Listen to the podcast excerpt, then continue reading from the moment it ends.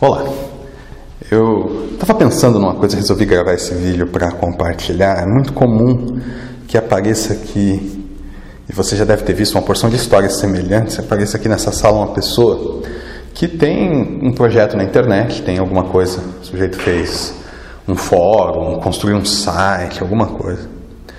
Mas ele o fez de uma maneira assim muito amadora, construindo com ferramentas open source ou com ferramentas é, de terceiros mais gratuitas. Então ele montou ali um fórum usando uma ferramenta de fórum gratuita, colocou numa outra pasta no mesmo servidor um site em WordPress, é, usou ali uma porção de widgets que vem de outras fontes sobre os quais ele não tem controle nenhum para montar um projeto.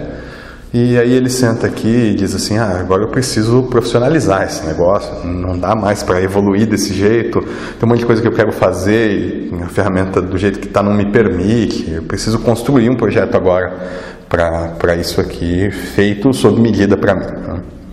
E no princípio eu olhava para essas histórias, que são muito comuns mesmo, acontece direto aqui, e eu pensava assim: que sujeito amador, né? Por que não começou do jeito certo?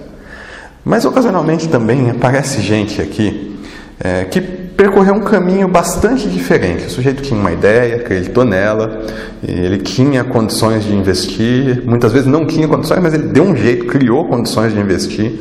É, conheci gente que, por exemplo, para investir numa ideia, vendeu casa, vendeu carro, torrou a aposentadoria, porque ele acreditava na ideia dele, acreditava que aquilo ia dar certo. E ele construiu um negócio assim, extremamente profissional. Software feito sob medida para ele, para atender exatamente qual era o sonho dele, qual era a ideia que ele teve.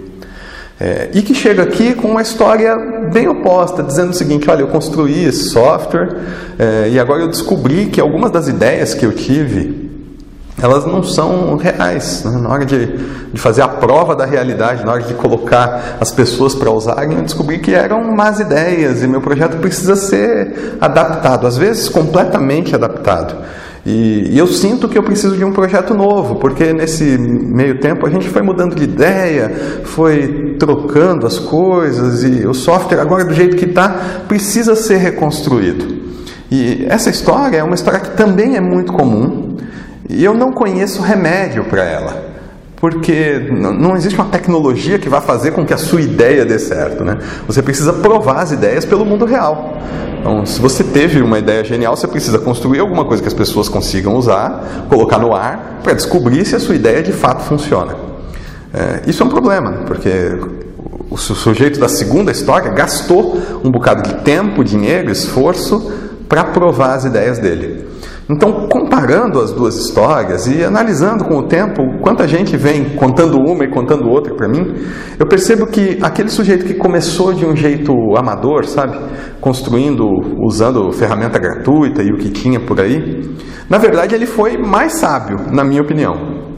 Porque quando você tem uma ideia para um projeto de fato inovador, não é um negócio que você está copiando de alguém, um negócio que já foi feito antes e não tem segredo nenhum, você só precisa copiar bem. Mas não, você teve uma ideia inovadora, um negócio que não existe. Você com certeza vai errar e vai errar bastante. Tem uma porção de pontos que você vai precisar revisar, uma porção de coisas em que você acreditava e que a realidade vai mostrar que a sua ideia não estava correta, que tem coisas para revisar, tem coisas que tem que funcionar diferente.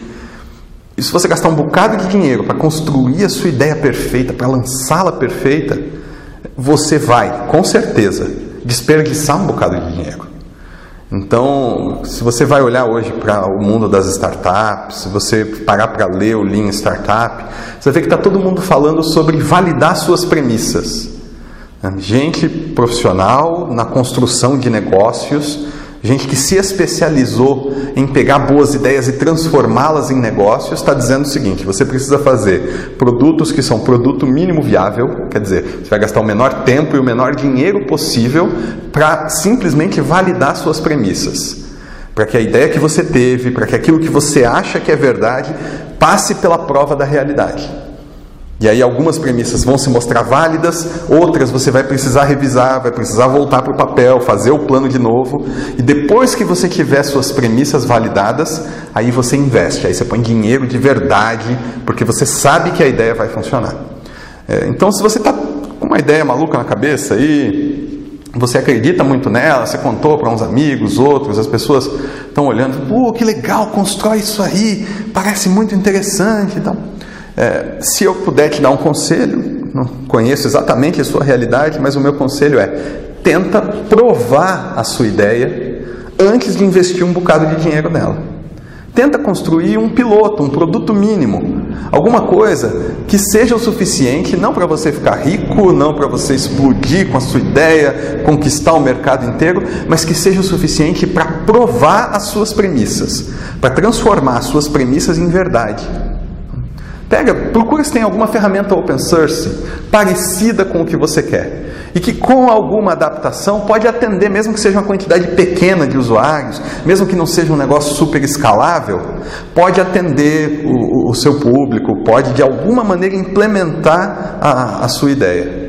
E implementa e vai para a rua. É um negócio que você consegue fazer mais rápido, mais barato do que construir a ideia inteira. Duas coisas vão acontecer então.